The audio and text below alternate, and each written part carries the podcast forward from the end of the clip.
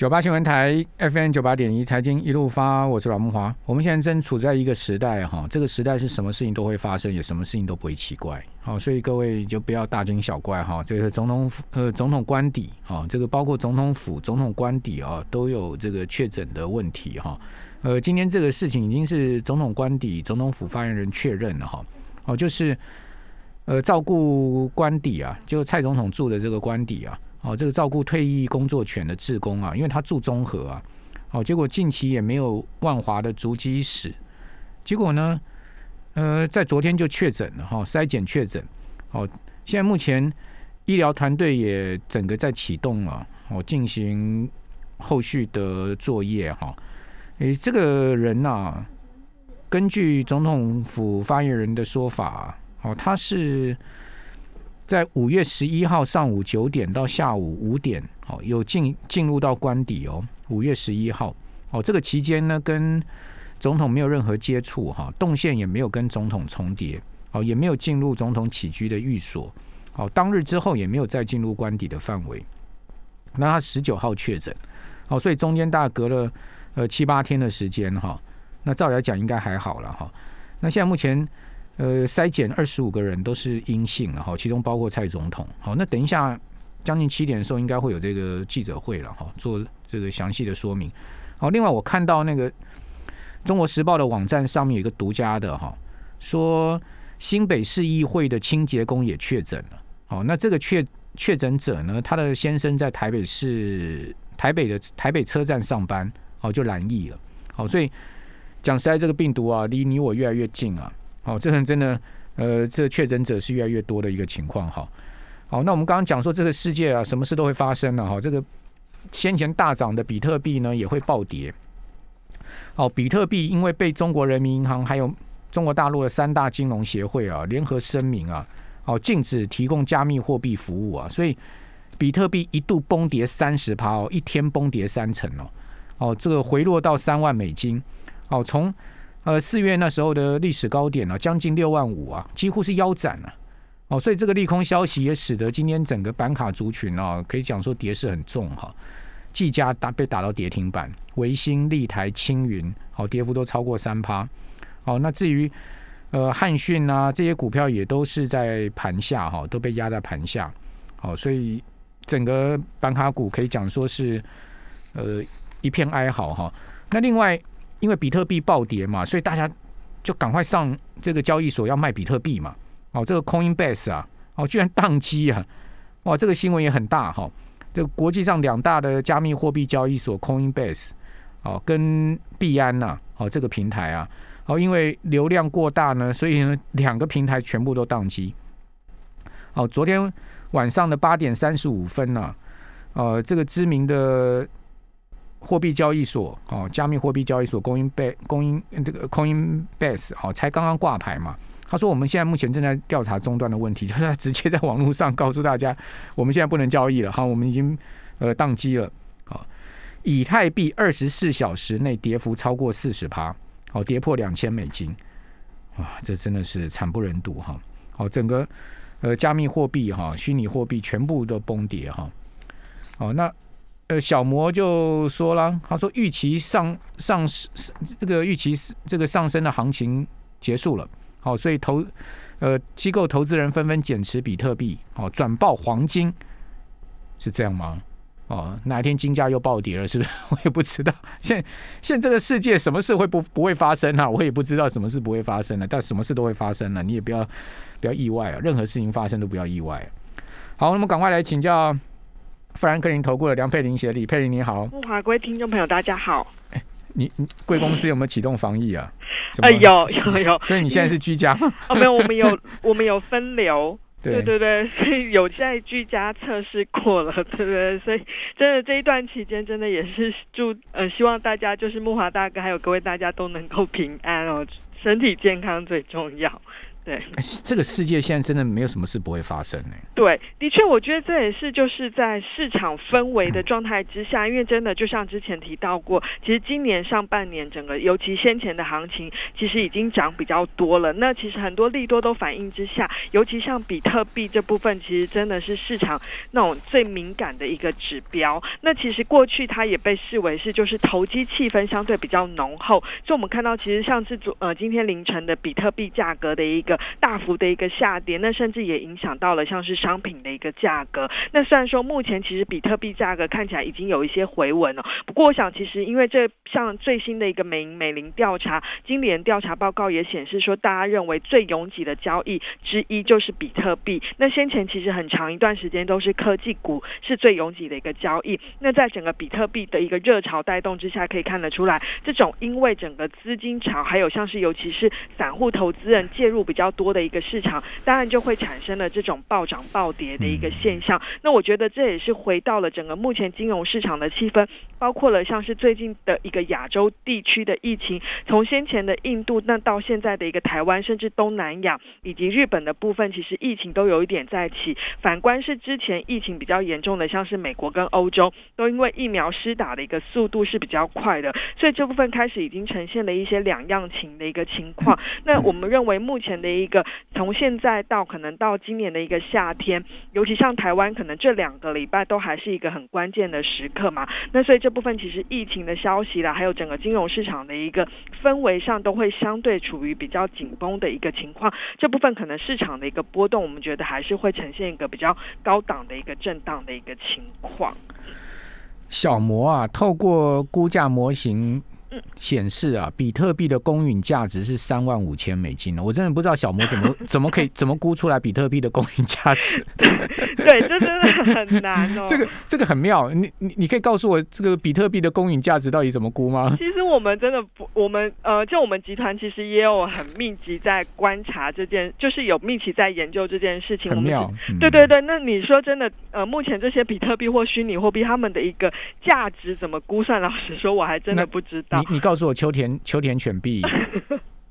还有像狗狗币那种，到底怎么？他们到底公允价值是多少？对，其实真的很难，所以这也是为什么，其实 我们虽然认为说，呃，就是它相较于两年前那时候比特币风潮起来的时候。跟现在的一个状况是有点不一样，因为那时候大部分都是散户投资人介入比较多。现在因为其实它已经有慢慢连接到，可能像美国有开始会进入到 ETF，然后甚至是有一些机构法人会开始做相关的一个金融商品，是机构法人在介入的，参与者开始有一点增加了一些机构法人的色彩。不过就像木华大哥提到的，真的他到底要怎么样去计算它的一个合理的价值，不像是股票或者是债券可以用所谓的一个现金流量啦，或者是未来的成长性来估，其实这个真的还算是一个。比较模糊的空间啦，所以我觉得这部分其实它的一个风险度真的还是相对比较高。那虽然很多年轻人其实是比较喜欢这样子的一个新兴的一个商品，不过我觉得它的风险跟它的一个价值还难以去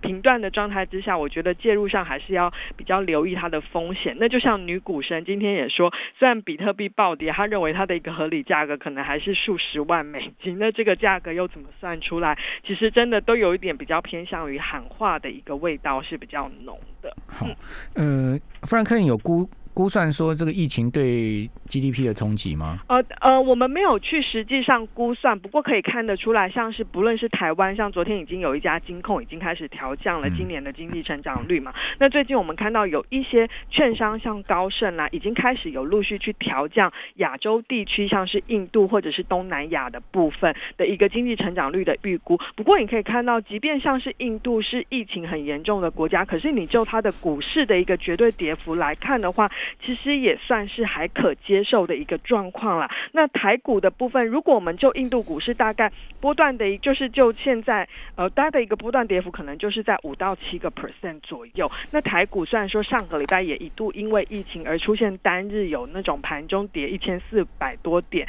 但你可以看到，其实这个礼拜也很快的就出现了一些反弹。虽然未来几天还是会受到疫情的消息影响，不过我觉得对于股市来看的话，基本上还算是一个相对。可控的一个范围。那就 GDP 未来当然会多或多或少，我觉得还是会面临到下修的风险。不过就整个全球的一个 GDP 的一个展望来看的话，这一次目前引领全球经济复苏的主要动能还是在美国。那因为美国目前看起来它的疫苗施打速度，今年的下呃就是七月份有机会达到一个就是它的一个成年人口的一个施打比例是有机会达到六七成左右。那这部分就已经达到所谓的一个群体免疫的一个门槛。那这部分可能就会，其实美国只要经济还是持续在一个扩张的一个阶段的话，我觉得对于全球经济的影响应该是相对比较可控的一个状况。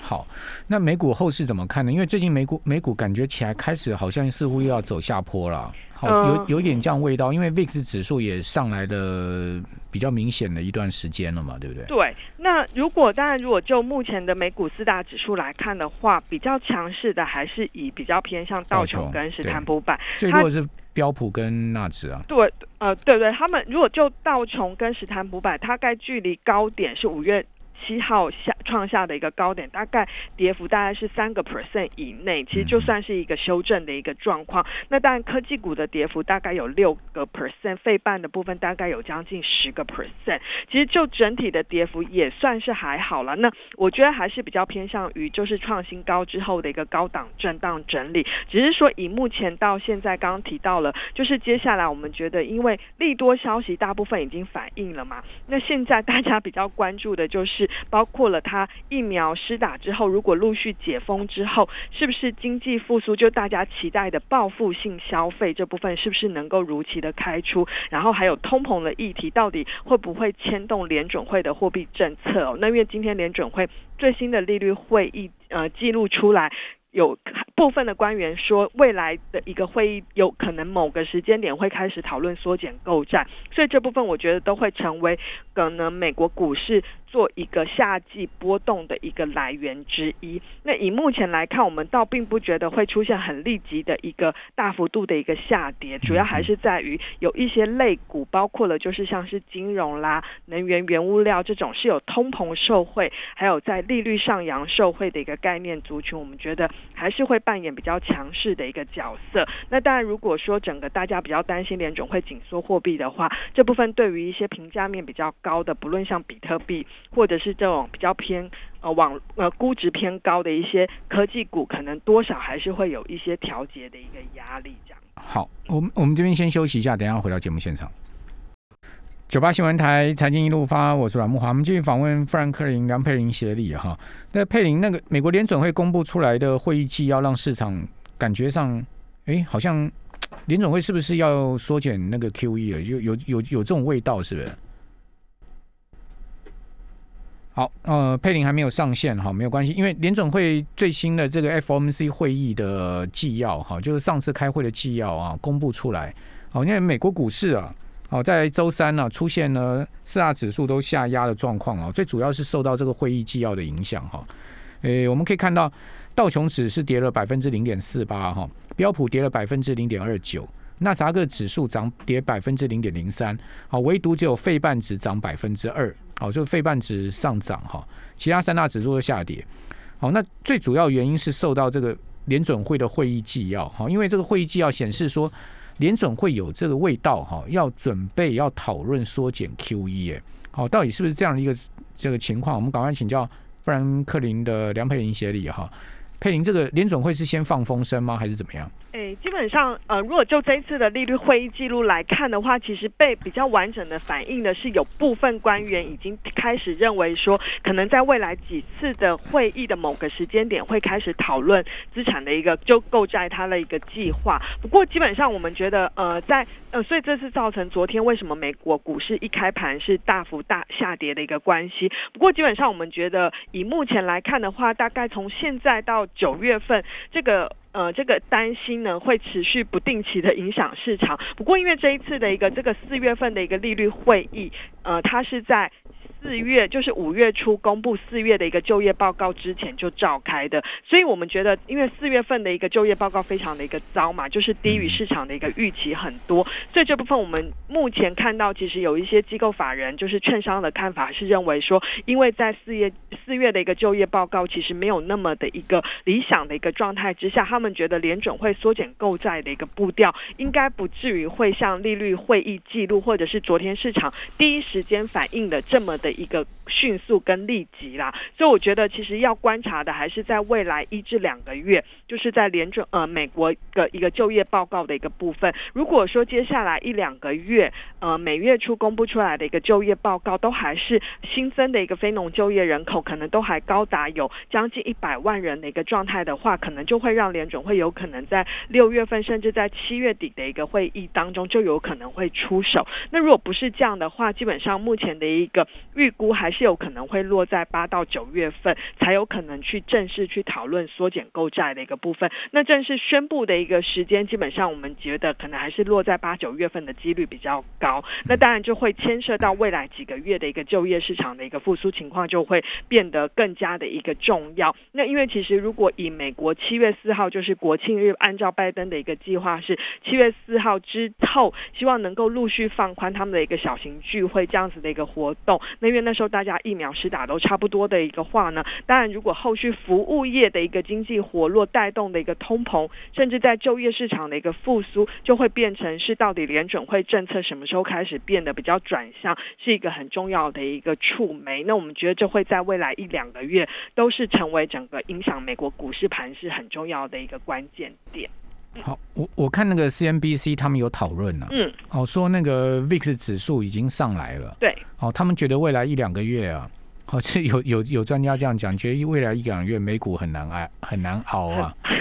你就是要上？呃，我我的确也觉得美国股市在这个价位的一个操作上的确是比较不容易的，就是它要上去看感得出来，感觉得出来没有什么太大的一个触媒，但是呃，反而就是会有点呈现利多不涨，但是利空会出现比较大的一个震荡或者是下跌的一个情况。所以如果以现在到呃，就是未来就今年的一个比较偏第三季的一个展望来看的话，我们觉得整个股市的一个震荡幅度会变得很大。那甚至如果你就整个价位来看的话，有可能会下跌的一个。呃，空间会比较存在，就是高于它上涨的一个潜力。那当然，并不代表说美国股市的多头就因此而结束。我们还是觉得年底之前，因为市场去慢慢消化了这些变数之后，年底之前还是有机会展现，就是还是有机会回到它的一个多头。只是就第三季，通常都是美国股市表现也是比较疲弱的一个情况。那通常这时候又遇到了，就是景气面好像看起来也都差不多了，然后就担心的是通膨，还有在整个联准会政策转向的一个部分，反而就有可能成为资金出场或获利了结很可能的一个原因。好，那以色列跟那个巴勒斯坦那个加沙的对很严重的冲突哈，对我看我看那因为其实 会不会影响金融市场？呃，目前可以。你看，你看那个画面真的很可，真的很严，就是很剧烈啦。那半岛电视台都被炸掉、啊。对，可是对金融市场看起来，即便就是在呃中东欧那边的股市看起来也没有很大的影响。那只是说，我觉得地缘政治风险在第三季我们还是会比较看的是在美中的一个情势。那因为之前就是美国有讨论说，哎，他们可能很快就会跟中方代表会面来讨论第一阶段的一个贸易协议嘛。那这部分我们还是觉得可能美中的一个情势会是我们在第三季比较关注的一个焦点。那至于就是刚刚您提到的那个在中东的一个局势的部分，当然它也是一个国际地缘政治的一环。以目前来看的话，可能是对于像油价啦，甚至像伊朗的议题这部分，油价的反应会比较剧烈，金融市场的反应好像没有那么的一个直接。嗯嗯嗯，好，那你刚刚讲美中的关系，嗯，哦，那美中关系现在目前看起来好像相对最近没有比较多的这个冲突面，消息面是比较淡一点的。就针就针对那个什么军方企业的，对对对对，消息面是比较清淡。不过因为今年的七月份就是中国共产党是建党的百周年嘛，那不知道说中国这部分是不是会有更强烈的什么的一个宣示出来？那另外一个我觉得还是在于就是贸易呃关税的一个部分，因为其实就目前美国的态度看起来还是认为说中国在这部分执行的并不够，所以可能不会有取消。但如果万一真的有取消的话，取消关税对金融市场一定是一个很重大的一个利多。那如果说它没有取消的话，就持平在这边，我觉得可能金融市场也反应还好。那就怕的是说，可能对于相关的科技啦，甚至在更多的一个金融面的这部分，是不是有更多比较焦呃？那你知道，其实，在市场情绪比较不安的情况之下，这种有一些小消息还是很容易会被放大成一个比较大的一个。呃，担忧，那就像其 VIX 的一个波动走势，甚至像就是像呃所谓的一个加密货币这样子的一个波动走势，都还是有可能会干扰整个呃股股市的一个表现。那现阶段你会给我们听众朋友在基金配置上面怎么怎么操作呢？第二季看起来第二季真的不是很好做的一季啊。二三季可能操作难度都比较高，所以我们现阶段会建议你是要尽量去降贝塔值，就是你降低整体的风险铺险。的一个水位，不论是股票或什么，那债券的部分虽然有面临到利率的上扬风险，可是因为你可以看到，就即便最近的一个通膨上去，可是美债的十年期公债值利率好像之前的高点一点七三、一点七四也没有太大要去突破的一个，呃，看起来那个压力并不是很。大哦，所以我觉得，呃，债券还是有它的一个占投资组合当中一定配置的一个必要性，或者是你就是透过平衡型基金来介入。那在股票的部分，我们比较建议可以朝向三个方向去寻找阿法，就是超额报酬的机会，包括了通膨的受惠题材，像是金融啦、能源、原物料的部分。第二个就是经济解封之后的一个消费，尤其是美国内需消费，甚至在美国的拜登政策，就是在基础建设或者是在绿色的一个气候变迁。相关的题材，那第三个就是寻找一些已经先跌了，那可能有转机的部分。这当中可能像是中国、中国或香港的一个股市，尤其在这些科技股先前被中国的一个监管政策已经打压到相对的谷底之后呢，如果说整个未来政策的一个监管没有再那么严格的话，评价面也趋于合理，已经开始吸引法人的进驻，我们觉得中港股市也是有一个补涨的一个。会，另外一个就是在生技产业，那因为生技股算是这一波也是率先美国股市当中更早比科技股更早就修正。那我们觉得以 NBI 指数、n e s t 生技指数已经波段大概跌了十五十六个 percent。通常六七月份会是一个医学会议的旺季，那因为去年是因为疫情的关系，很多公司都是线上召开嘛。如果说今年的一个疫情好转的话，有一些医疗需求慢慢回升的话，我们觉得对于生技产业也开始有一些或许有一些底部出。出现的一些机会。好，那原物料的部分，你觉得最近最近像铁矿砂、小麦啊，也很对，最近都波动很大，都都很明显的在下挫。当然跟跟中中国大陆的政策有关了。对，那你觉得原物料行情后面呢？哎，我们还是会蛮看好，尤其在基本金属的部分啦。因为其实基本面，尤其像铜啦这部分，那我觉得农产品是比较呃比较中性一点，因为今年的气候可能。下半年的农产品其实是丰收的，那我们觉得对基本金属部分是相对比较看好的。基本金属对，就铜啊那些，对，铁矿砂之类的。嗯，OK，好，那大家可以关注一下刚刚佩玲所讲的一些操作，呃，在基金配置上面的可能性了哈。好，我们非常谢谢梁佩玲协力。好，不过李克强是重申啊，抑制商品价格的决心呢。哦，这个李克强。呃，重申对大宗商品价格控制的决心，好，推动政策遏制价格不合理的上涨，好，所以铁矿砂价格明显的下跌哈。